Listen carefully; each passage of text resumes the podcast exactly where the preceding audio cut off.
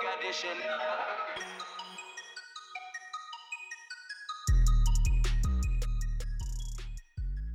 Olá, António. Olá, tudo bem? Tudo? Então, hoje começamos por perguntas, tema. Sim, hoje temos aqui uma pergunta. Veste aí ao computador, cheira-me. Exatamente. Vamos trazer aqui uma pergunta de um ouvinte que nos enviou, que nos enviou um e-mail e depois passamos então ao tema do dia. A pergunta eu começava já uh, por agradecer ao Diogo Ferreira, porque é um nosso ouvinte do, do podcast Bitcoin Talks, portanto, há algum tempo. Uh, e a dúvida dele é, é uma dúvida que eu acho que é interessante uh, vir, tocarmos aqui no podcast de vez em quando. Um, é simples, ele está a fazer alguma pesquisa, no entanto, tem algumas dúvidas da melhor app para começar a fazer investimento. Um, uma vez confia em nós e que sabe que nós não andamos a impingir coisas por aqui, uh, já nos segue há algum tempo. qual é que é um, a que nós aconselhamos, visto que está a começar? tenho uma proposta Queres responder ao Diogo Ferreira? Hoje és tu que lhe vais, que uh, vais responder. Olha, pois, é assim, eh, eu uh, não tenho experimentado muitas, mas é assim, a minha experiência, eu comecei com a Jax, J-A-X-X, e é a que eu tenho no telemóvel e que uso mais, uh, e, e, é aí que eu tenho, lá está, a maior parte de, de, das criptos que tenho estão, estão no, numa wallet no Jax. Ou, ou seja, que eu acedo através da Jax. Uhum. Depois, uh, através das nossas conversas, cheguei ao Coinbase e, e, outras pessoas com quem tenho falado e também uso mais o, o Coinbase e depois o passo seguinte foi o Coinbase Pro para começar a, a tentar aqui o, o podcast despertou uma curiosidade e eu comecei a explorar mais e vou gerindo no fundo entre as três entre o Coinbase Pro Coinbase e a Jax é assim o que eu, que eu faço. Pronto, ok. Então, no caso dele, para começar a investir, uh, visto que a Jax não permite não transferências permite. bancárias uhum. para lá, é só uma wallet para guardar, uhum. um, sugerias se calhar o Coinbase para começar? Sim, o Coinbase depois... é muito fácil. Sim, sim. Então, uh, vou fazer o sum up disto. Seria uh, Coinbase para começar, para poder fazer transferências bancárias uhum. ou até com cartão de crédito para lá. Chega lá em euros, não é? Podes ter uma conta de euros dentro do Coinbase uhum. e depois pegas nos euros lá dentro e vais atribuir e comprar as, as criptomoedas que tu quiseres. Uhum. Podes também vendê-las e voltar a transferir para a conta bancária. Um, uhum. no caso, conforme ganhe experiência com isto, poderá fazer uh, duas coisas. Uma sempre importante, que é quando tem algum volume ter uma wallet privada, como tens o caso do Jax, que é uhum. é not your keys, not your coins. Portanto, uh, na verdade, enquanto estiverem no Coinbase, estão depositadas como se fosse num banco, que, uhum. que tem o nome Coinbase. E, e, portanto estamos um bocadinho ao sabor do que possa acontecer ao Coinbase. Então, é? quando estão no Jax, estão debaixo do nosso colchão, é isso? Exatamente, o Jax é o nosso colchão. Uh, quando tu guardas no Jax, uh, enfim, Jax pode ir à falência, pode acontecer qualquer coisa, eles não têm as private keys, tu é uhum. que tens, e tu podes carregar as private keys numa outra wallet da concorrência do Jax e está lá novamente as tuas criptomoedas todas. Uhum. Uh, portanto, tu basicamente tiras de, do Jax e metes noutro qualquer a qualquer momento. No fundo, é arrumas como... o maço de notas onde tu quiseres. Sim. Na verdade, essas plataformas, uh, essas carteiras, wallets, são só a forma como tu abres as tuas criptomoedas. Uhum. Se pensarmos assim, eu sim, acho sim. que não usei muitas vezes esta, esta analogia, é a forma como tu abres o teu porta-moedas. Uh, ele está lá, mas ele não está na Jax, ele não está em nenhuma outra, na Coinomi, ou não está na Bread, ou não está na Exodus, ou não está em várias outras. Elas estão uh, na, na, blockchain, não é? E tu tens as, as, as, chaves privadas e com elas consegues, através destes um, estes softwares, aceder a elas. Uhum. Pronto, basicamente. É, no fundo é, é um quase teres assim. um microscópio e para veres as coisas que já lá estão. Aquilo é, é dá, permite ver uma coisa que está lá. Sim. É uma, é uma porta de acesso. Sim, né? e um dia acessa lupa. Mas, mas, mas, eu estava a pensar, porque na Jax eu tenho ideia de ver lá buy uh, criptos, ou seja, a possibilidade de comprar. Eu não percebi, que nunca comprei lá. Uh, não sei tu, se será com cartão de crédito, talvez tu, seja. Tu podes. Uh podes trocar entre cripto. Sim, isso, isso eu já fiz lá dentro okay, da Jax, trocar umas coisas, sim. Ok, o buy será, é assim, é, para todos os efeitos, a Jax como outras wallets serão sempre... Um, são sempre empresas que querem prestar serviços e, uhum. portanto, é, é, natural que ao longo do tempo possam querer implementar, uh, adicionar serviços e novas formas de, de, de, de, dar ao cliente o que o cliente precisa. Uhum. Um, aqui a, a, questão é, e isto é importante perceber, a, a Jax e essas carteiras hoje em dia são todas gratuitas. Uhum. E portanto eles estão-nos a oferecer um serviço e estão pessoas a trabalhar, são programadores, são muitos, e trabalham para desenvolver uma coisa inovadora, mas vai, vai sempre chegar o dia em que eles vão querer eh, comercializar algum tipo de serviço, porque eles estão a trabalhar para no futuro poderem nos prestar um serviço, idealmente que nos seja útil e que não seja só um intermediário chato que uhum. nos está a impedir de, de ser eficiente. Eu acho que o pensamento nas criptomoedas é muito mais o de o, o que é como intermediário não uhum. deve ser cobrado. E, e, portanto, depois cobrarão outro tipo de coisas. Nós temos falado, as criptomoedas são um mundo vastíssimo, não é? Desde os dos NFTs, desde uh, toda a onda agora do DeFi e tudo aquilo que o DeFi pode fazer em, em finanças descentralizadas, uhum. Mas também tudo o que é possível fazer a nível de contratos e, e de smart contracts, que é, que é, uhum é um processo infinito. Sim, Portanto, que há coisas até da segurança social. Eu acho que nós temos um episódio qualquer em que falamos sobre isso, de há protocolos já que estão a funcionar em cima destas. E existem, sim, existem até países que estão a considerar um, criptomoedas para sistemas de voto. Uh, portanto, as criptomoedas são descentralizadas, não são controladas por ninguém, cá está. Uh, depende das criptomoedas. Uh, atenção a isto, porque há aí umas histórias engraçadas que nós vamos ter que trazer para aqui sobre o que é que vai mal no reino de, das criptomoedas, até como aviso e também para percebermos que todas as coisas têm falhas e evoluções. Uhum. Um, mas quando falamos de, de, criptomoedas credíveis, e neste caso eu até estava a pensar no, no Cardano, no ADA uhum. em si, uh, existem alguns projetos que não estão ainda totalmente revelados, porque existe aqui algum, algum cuidado, mas, uh, mas existem uh, colaborações com governos no sentido de da Cardano prestar serviços a governos. que, que eu vejo isto com muito bons olhos. Atenção, não, não, não achemos que isto tem a ver com as criptomoedas estarem-se a vender uhum. aos governos, ao serviço dos governos. Isso acontece quando deixam de ser credíveis e, e deturpam a sua origem e as suas, as suas condicionantes da sua blockchain. Uh, enquanto for simplesmente prestam um serviço porque ele é útil, estamos, estamos a ir no caminho certo, porque é os governos a usarem um, uma coisa que, que, que, é uma tecnologia inigualável e que é extremamente útil Sim, para a aproveitar a tecnologia para tornar a vida das pessoas mais simples ou então neste caso a questão da credibilização. É? Credibilização, eu é. acho que as criptomoedas vão sempre chegar aí. É giro tu veres que muitas vezes as notícias continuam a ser sobre descredibilizar criptomoedas e que isto não tem crédito nenhum, quando na verdade o que vais ver em, em poucos anos, já estás a ver, mas o que o grande público vai ver nos próximos anos é utilizarem um, aquilo que as criptomoedas maximizaram como forma de, de credibilizar aquilo que é o nosso mundo normal. Certo. Uh, e, portanto, será, obviamente, o melhor instrumento anticorrupção e, e por aí fora. Sim, porque é, é, uma coisa que tu referes bastante, que é no momento em que tu tens várias pessoas a validar, eh, não é? é quando é descentralizado, a probabilidade daquilo ser corrompido é muito menor, porque terias que corromper mil pessoas em vez de uma Sim. pessoa, não é? Sim, é aquela, aquela velha história. Se tu tens um, um, tu tens um cofre, não é? E a tua segurança no cofre é uma entidade. Essa entidade tem um guarda à porta.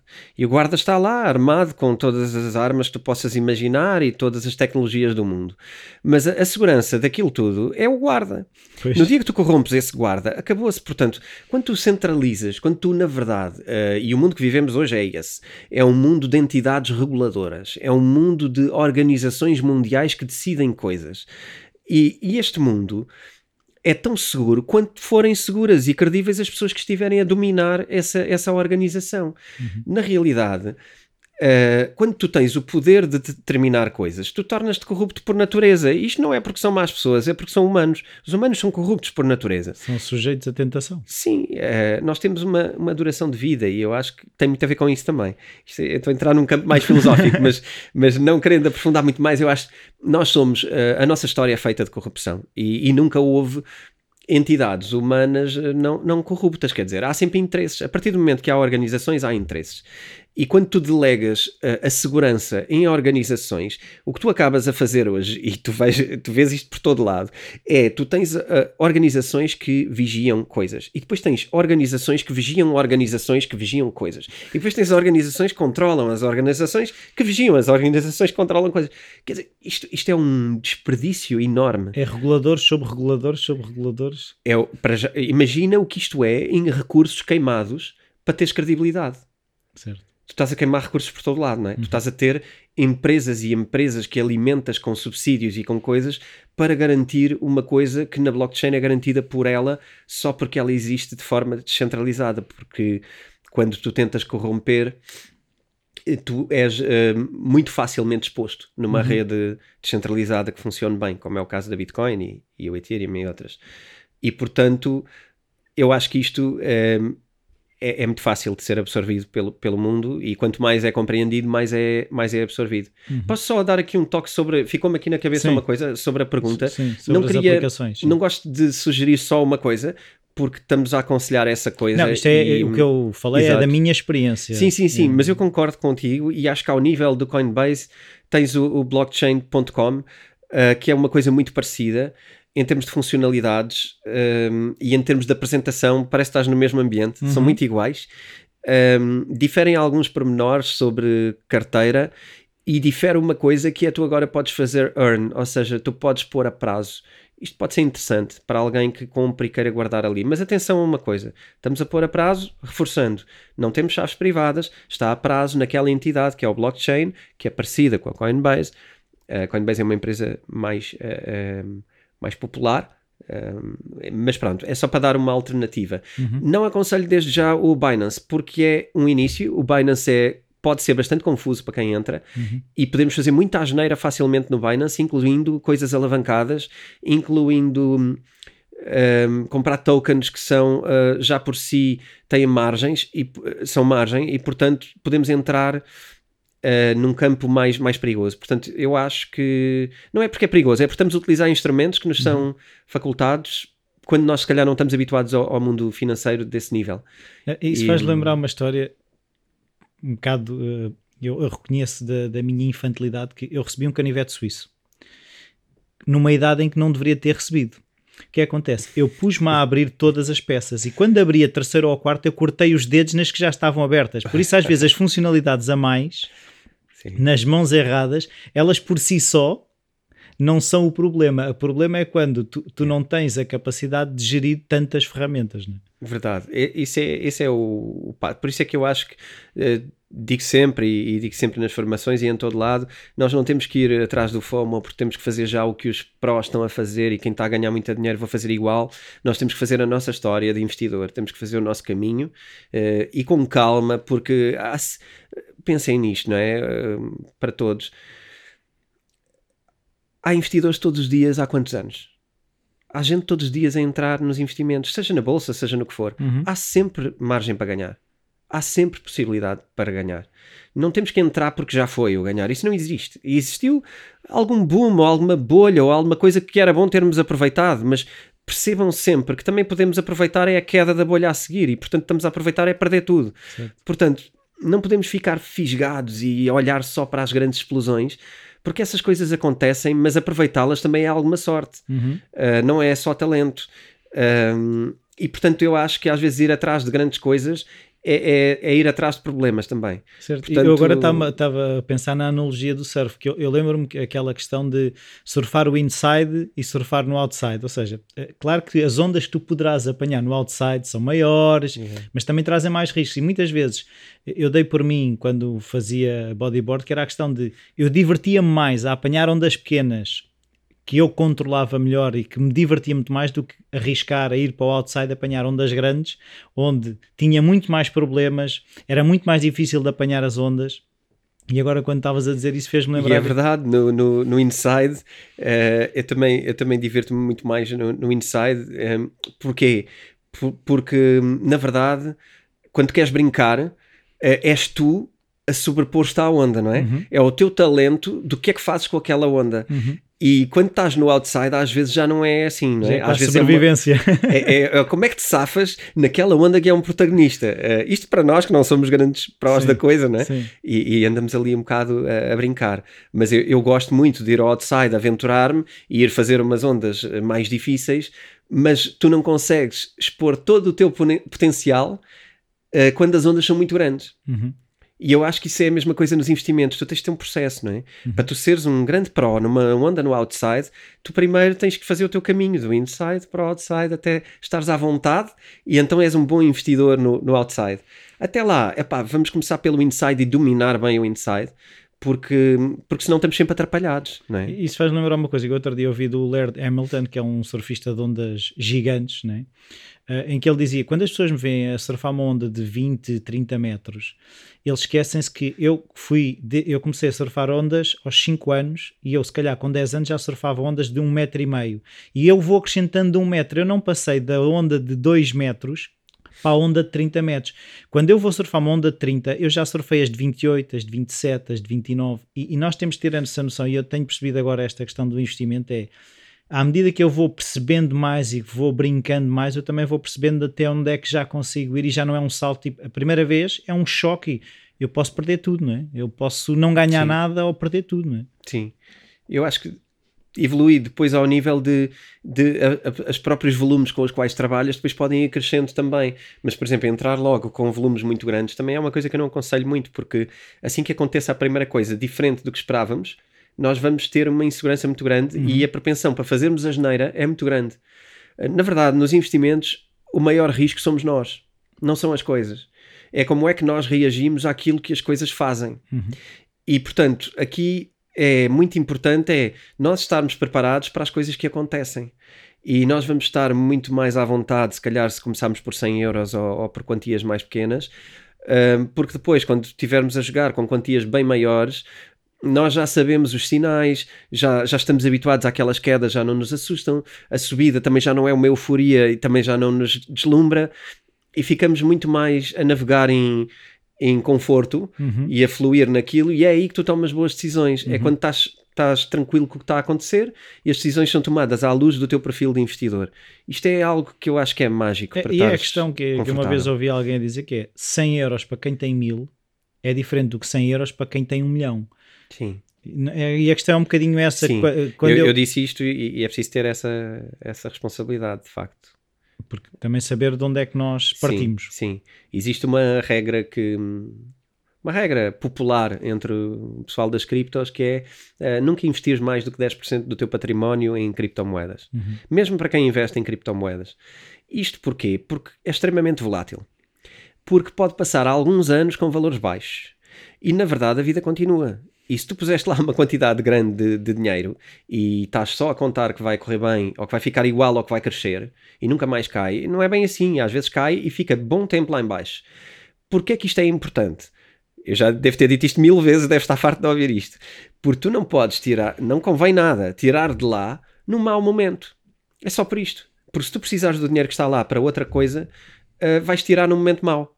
E a verdade sobre este investimento e outros é pôr lá coisas que tu não tens que tirar uh, ou que tu não esperas ter que tirar uh, durante algum prazo, que é para quando tirares ser uma decisão, eu quero tirar porque está bom para tirar. E não uma decisão do eu quero tirar porque. Quer salvar tive, a minha pele. Sim, sei lá, tive um problema de trabalho, ou, ou sei lá, ou, ou perdi um emprego, ou tenho um problema de obras em casa e agora não tenho fundos, ou uh, tenho, tinha, tenho trocado de carro de repente e não estava previsto. Uhum. Sei lá, estou a pensar em gastos normais, né, que toda a gente vai tendo ao longo da vida. E então aquilo deve ser algum dinheiro que à partida tu não vais ter que mexer, porque se tiveres que mexer num mau momento, vai ser um prejuízo. Certo. E é um bocado por aí. Este episódio é patrocinado pela editora Self, onde podem encontrar livros sobre como investir, day trading e o livro do António, Bitcoin. Os ouvintes do Bitcoin Talks têm um desconto extra de 15% em todo o site. Basta irem a www.vidaself.com e usar o código Bitcoin Talks. Repito, basta irem a vidaself.com e usar o código Bitcoin Talks. Eu acho que já, já respondemos. Já respondemos a isto, já falámos de investimentos. Um, tenho aqui, antes de, de entrarmos num tema, nós hoje planeámos falar um bocadinho de blockchain e diferenças de blockchains e protocolos uhum. e, e, mais algumas coisas à volta disto. Uh, mas uh, havia aqui uma coisa que eu gostava de puxar primeiro. Nós já falámos aqui de NFTs. Uhum. Um, isto é um bocado as notícias do dia. Eu acho que a gente deve ir acompanhando um bocado as coisas. Um, eu, eu, esta semana passada, uh, voltei a, a cruzar-me com um nome que é o William Shatner. Uhum. Uh, conhece o William Shatner, que era o Captain Kirk Sim. No, Star Trek. No Star Trek. Um, ele não era só tecnológico no Star Trek, ele também é uma pessoa que já há algum tempo, desde 2019, que já apareceu no mundo das criptomoedas, com alguns um, projetos uh, em que ele esteve envolvido em temas cripto. O, o giro agora é eu puxando este tema para falar de uma coisa que eu acho que é nova, que é um, Real World, uh, portanto, Real World Assets NFT. Uhum. Isto não é um NFT normal. Não, então, Consegues adivinhar world, o que é isto? Então, são bens uh, reais, não é? Que têm o, o, seu, o seu NFT. Exatamente, é mesmo isso. Então, o que é que está a ser feito por estes brincalhões que estão a, a mexer com Real World, World Assets NFT? Isto não é fácil dizer, é muito intrincado. Real então, World Assets. Real sim. World Assets NFT é o quê? São representações em NFT de coisas que existem no mundo real. Então, o que é que eles estão a fazer? A replicar um, objetos e produtos do Star Trek, uh, objetos que tu conheces, em representação digital e depois geram NFTs desses. Um, desses Mas isso um, é o quê? Tipo um, um, jogo sim em que tu estás a criar NFTs de coisas que jogas no sim? Vai ser garantidamente. Hoje, hoje não, é mais simples. Hoje, hoje a ideia é uh, tu seres o detentor de um original digital de uma coisa física que também existe em física, não é? Imagina uma arma ou imagina uma coisa do teleporter que eles têm, não é? Ou até uma camisa, um fato deles, imagina, tu fazes uma versão digital daquilo, portanto podes fazer 3D, estou aqui a, a, saltar fora da caixa em criatividade, e depois atribuis-lhe um, um, número limitado e tu és um dos detentores do uh, fato do, do Star fato Trek, do Star do Trek. episódio não sei o quê. Sim, e, e pronto, e, e, tens uma coisa que tem raridade e enfim, tem, tem o valor que tem. Uh, haverá utilizações mais inteligentes e, e, menos úteis, mas eu acho que estamos neste mundo agora um bocadinho como. E aqui acho que podemos falar em bolha. Acho que estamos um bocadinho na bolha do ano 2000, da internet, uhum. em que de repente ter uma empresa que tenha um site ou que trabalhe com sites uh, vale milhões, mas só só vamos saber o que é que realmente vale um pouco mais à frente, quando tivermos um bocadinho Sim. mais maduros uhum. a pensar sobre NFTs. Isto é o que eu acho, não sei se concordas Sim, eu, eu, acho que ainda estamos numa fase dos NFTs em que há, eh, ainda estamos naquela fase muito exploratória. Eu acho que as certezas ainda são muito poucas. Eu vejo muito potencial, e nós já falámos isso no episódio que fizemos dos NFTs, mas ainda, ainda acho que ninguém tem muito bem a certeza do do que é que poderá vir a ser o NFT. E, e, de quais é que vão valer, não é? Sim. Porque à partida eu, eu não acho que não estou a arriscar muito ao dizer que garantidamente muitos NFTs vão valer muito, muito dinheiro. Alguns um, já valem, não é? Isso nós também já Alguns falamos. já valem muito dinheiro. A, a dúvida será se, se vão perdê-lo ou se vão mantê-lo ou crescer. Uhum. Um, e, e, eu não tenho dúvida de que muitas coisas vão, vão criar muito valor e que vão valer muito. Uh, a dificuldade é termos a sensibilidade hoje para perceber quais. Pois. E, portanto, é um bocadinho. Se, se, fosse fácil, era para todos, não é? Portanto, uh, não, não vai nunca ser assim.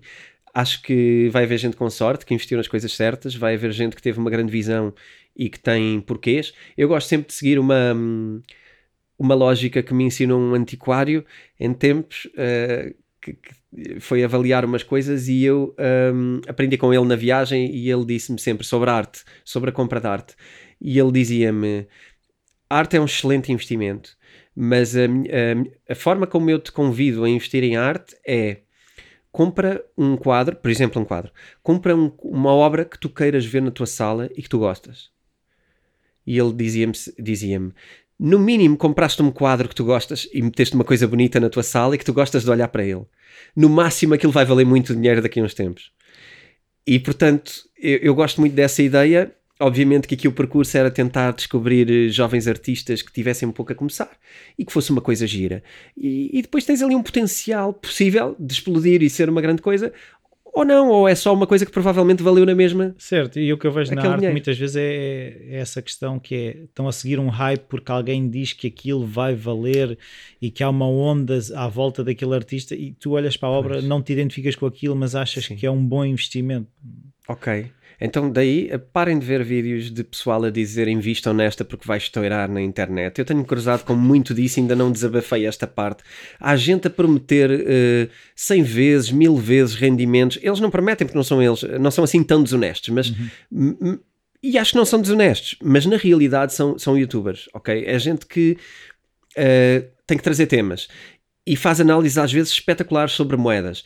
Isto não está em causa. A questão é não apostem cegamente só porque há alguém que percebe à séria, e há gente que percebe à séria disto, uh, está a sugerir que aquilo vai estourar 10 vezes. Porque pode, pode estourar 10 vezes ou, ou pode não estourar nada. Na verdade, as moedas vão ser uh, muito daquilo que vão conseguindo fazer em implementação. Uhum. Portanto, temos que ir contrastando o que aprendemos com essas pessoas e ir contrastando se aquilo está a acontecer e se a tendência está mesmo a ir para ali. Quem diz isto diz o nosso melhor amigo, meteu um dinheirão numa moeda e nós se calhar vamos pôr porque ele está cá há mais tempo. Às vezes não é bem assim, uh, toda a gente falha e ninguém se quer não é? esbarrar ali ao, ao, comprido só porque fez uma má aposta. Então é aquela coisa de dividirmos um bocadinho o mal pelas aldeias ou os ovos pelas cestas, aqui no, no caso, para não. Porque na verdade é sobre segurança também, não é? Acho que devemos dar uns tiros para tentar acertar, se calhar com valores mais pequenos, ou enfim, estou aqui a passar estratégias de investimento, cada um sabe da sua vida, mas, mas eu acho que é importante para não ter eh, dificuldades. É, é a tal coisa do que é que nos é confortável. É? Sim. Voltamos sempre aí. Sempre.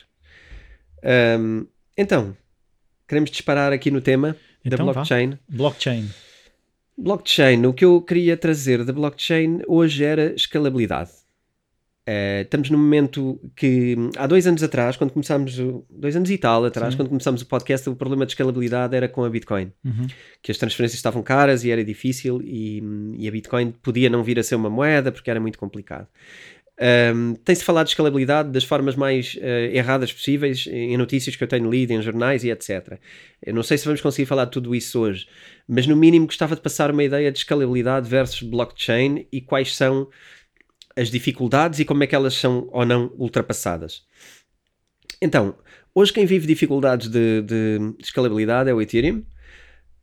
Um, seria de prever, e, eu já andava a, estranhar isto há muito tempo, como é que o Ethereum não estaria totalmente entupido, na medida em que, enquanto a Bitcoin faz transações financeiras, uh, e está a ser considerado um bocadinho como reserva de valor, portanto uhum. não, não está a escalar assim tanto em transações, um, o Ethereum tem dentro de si uh, a possibilidade de criar smart contracts e digital apps, portanto, um, decentralized apps, na realidade são DApps, são uh, aplicações descentralizadas. Isto basicamente significa que estão constantemente a nascer novos projetos e novas criptomoedas que usam o Ethereum uh, como base. não só o Ethereum, como a linguagem, uh, do Ethereum e criam tokens dentro do, do Ethereum para fazer circular todo o seu universo. Ou seja, o que estás a dizer é a estrada já existe a aumentar o número de carros a percorrer a estrada. Sim, o, o número de carros ou, ou, ou, até o número de, sei lá, de autocarros que levam pessoas dentro. Algo mais assim até a níveis, não é? Uhum. O, o, a grande estrada seria o Ethereum o que acontece é que o congestionamento no Ethereum é grande porque há uma quantidade de autocarros e quase comboios de autocarros e de caminhões ali a criarem uh, apps com um sucesso enorme e com uma quantidade de transações muito grandes, uh, incluindo NFTs. A maioria dos NFTs são dentro da, da rede do Ethereum, acontecem dentro da rede do Ethereum. E todas estas coisas estão a crescer muito. O Ethereum está-se a tornar de facto aquele que nós chamávamos o sistema operativo das criptomoedas. Mas isso também faria aumentar o valor do Ethereum, porque, porque lá está, a partir do momento em que tu começas a tornar uma peça mais importante da engrenagem, o valor do, do Ethereum ter, tenderia a subir. Sim, o que torna ainda mais caro as transferências de uh, valor dentro da rede.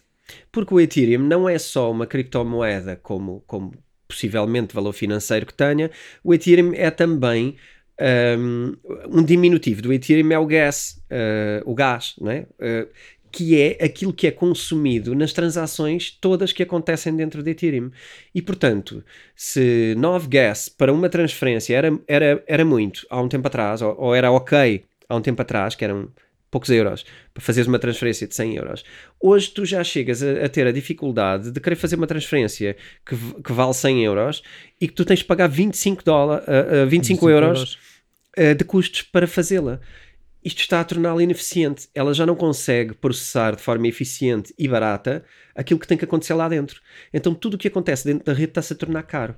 Mas não seria atrativo fazer crescer, ou seja, se o, o, valor de transação está a aumentar, faria sentido que uh, era atrativo aumentar a rede para aproveitar o, o crescimento no valor das Certo. transações. Certo.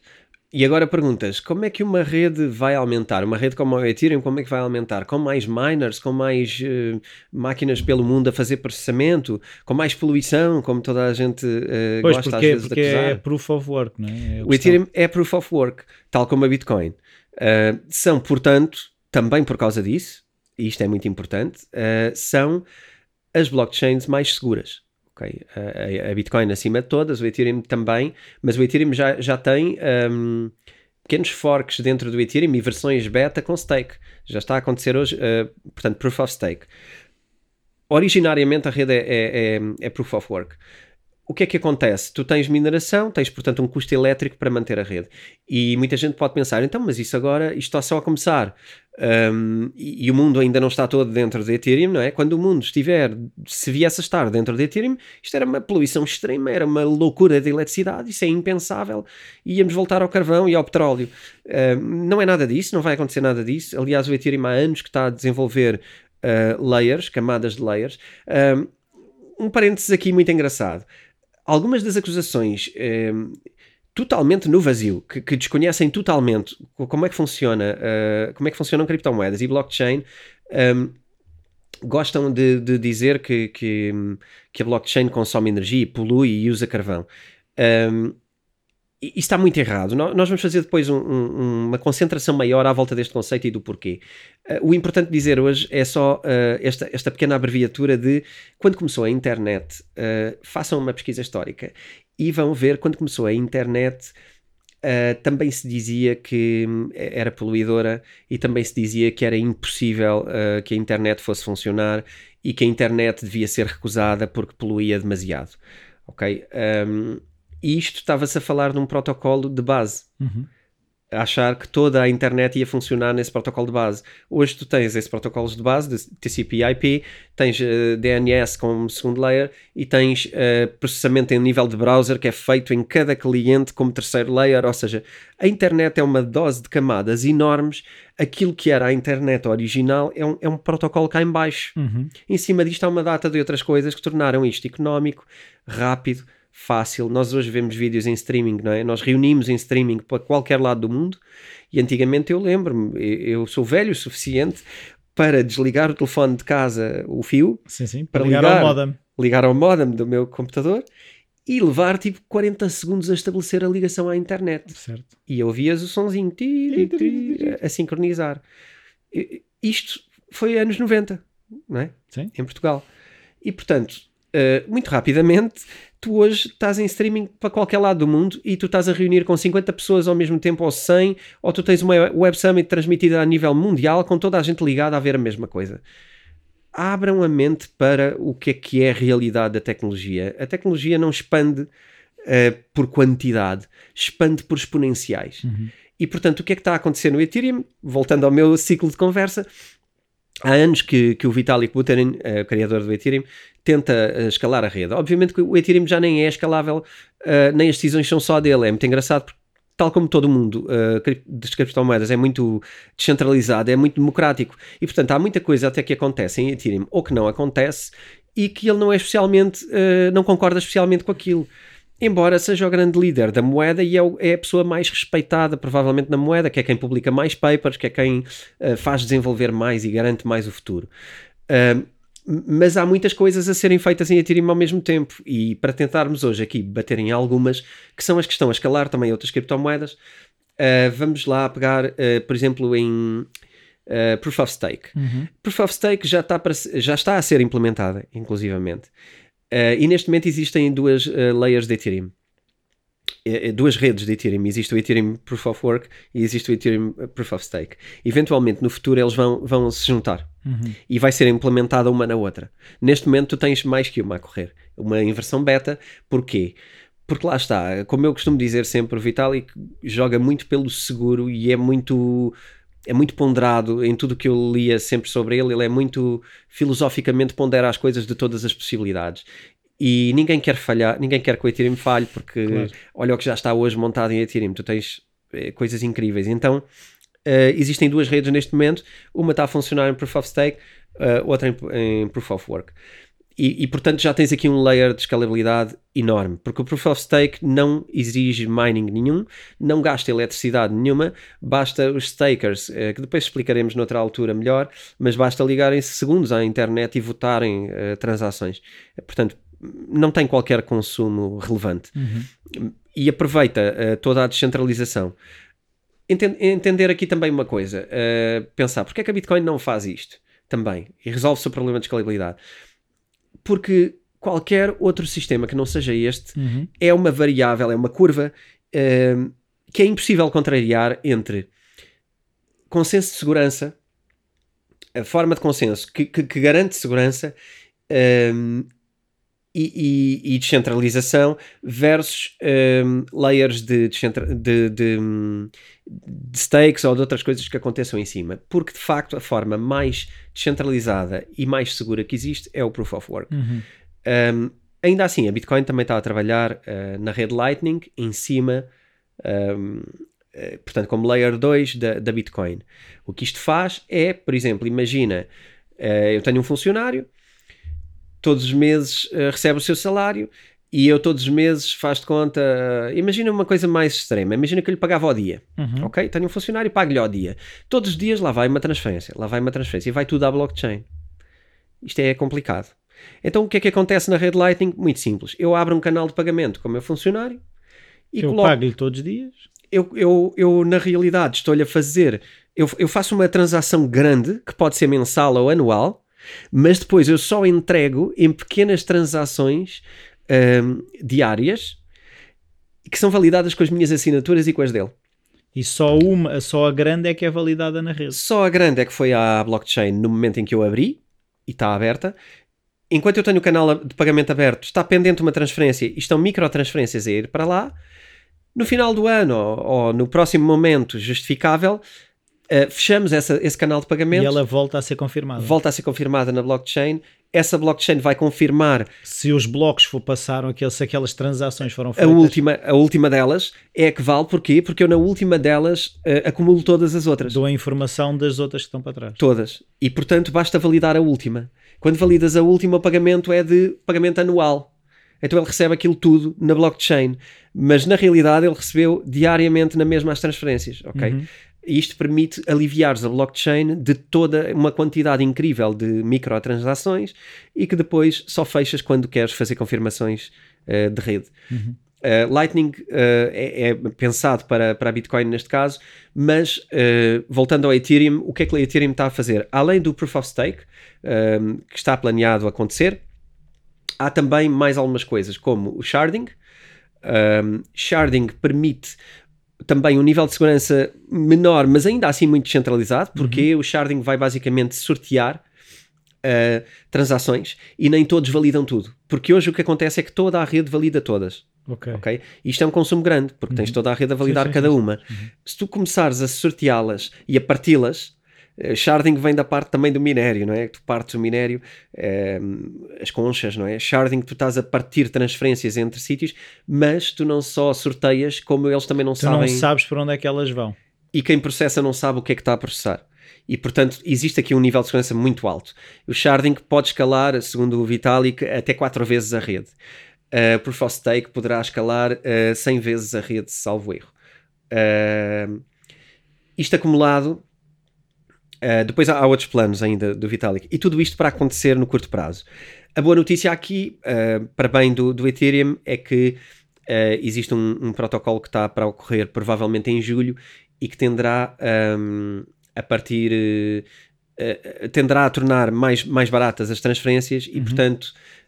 Um, já vai escalar provavelmente durante este ano, em julho deste ano deve sair uma atualização eh, já no Ethereum que vai permitir escalar. E durante toda a década do ano 2020 vão aparecer novas uh, escalabilidades no Ethereum. Sim, e, essa, e aquilo que eu agora estava a tentar perceber é tu podes ter umas sobre as outras, ou seja, tu podes ter o Proof of Stake sobre o Proof of Work e, uh, e o shard, sharding né? Sim. sobre as outras. Sim. Tu, ou seja, tu podes, podes ir fazendo camada a camada e perceber que se calhar há uma que vai lá abaixo, há outra que vem só ao nível do meio, a outra fica no nível Exatamente, mais... exatamente. Sendo que tu hoje tens uma tens um, um, limite de 30 transações por segundo em média no Ethereum.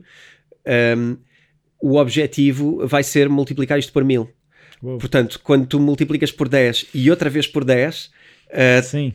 Já estás com 1000 de múltiplo. E depois, quando metes o sharding, é por 4. Portanto, tu vais multiplicar isto por eventualmente uh, 4000 uh, vezes 30. Sim, e isso faz-me lembrar um bocadinho os processos cerebrais quando tu estás a criar hábitos. Aquilo, uma coisa que ao início é, é, é um esforço, e aquilo que o Ethereum está a fazer é está a automatizar processos para que a coisa seja mais fácil e tu consigas conduzir e conversar ao mesmo tempo, não é? Sim, exatamente, vai ser isso. A rede vai estar com implementações diferentes e, e depois é preciso ver a, a, parte inteligente de tudo isto, que é uh, se, se calhar certas coisas vão ter que ir a, a redes mais originais, de, uhum. de validações sim, sim, mais sim, sérias. Outras coisas vão funcionar a níveis mais uh, tranquilos, ao nível da sua segurança passiva obrigatória. Uhum. E, portanto, cada um vai buscar onde tiver que ir buscar, uh, mas a rede vai, vai escalar. Não, e o que eu acho engraçado, eu agora fez-me lembrar, logo, pode, pode parecer uma, uma parvoíce, mas uh, um bocadinho a relação dos pais com os filhos é assim. Se, se a minha filha me perguntar, posso ir comer uma bolacha? A decisão é rápida, sim ou não, não é?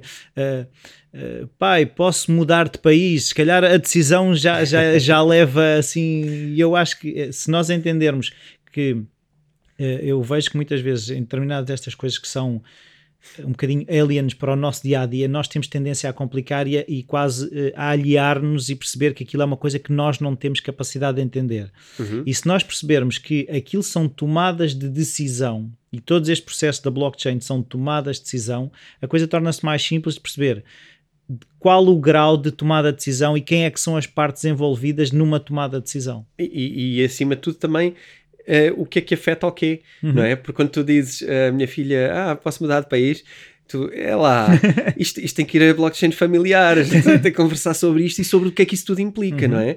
Uh, temos que reunir e, e, conversar e então mas como é que vai ser isto consultar, consultar os blocos no outro país sim e, e, receber blocos entre os pais não é trocar blocos entre os pais e perceber o que é que cada um pensa e como é que vamos viver em família na mesma e como é que a vida vai correr para todos uhum. e como é que na mesma isso vai levar-te ou não a um bom caminho uhum. uh, e que, que opinião é que temos sobre isso portanto que, quanto, quanto maiores são as coisas mais elas precisam de ser eh, pensadas e, e lá está, a mãe não tem que ser consultada se é para comer uma bolacha é, é um bocadinho é, descentralização é isso descentralização, não é?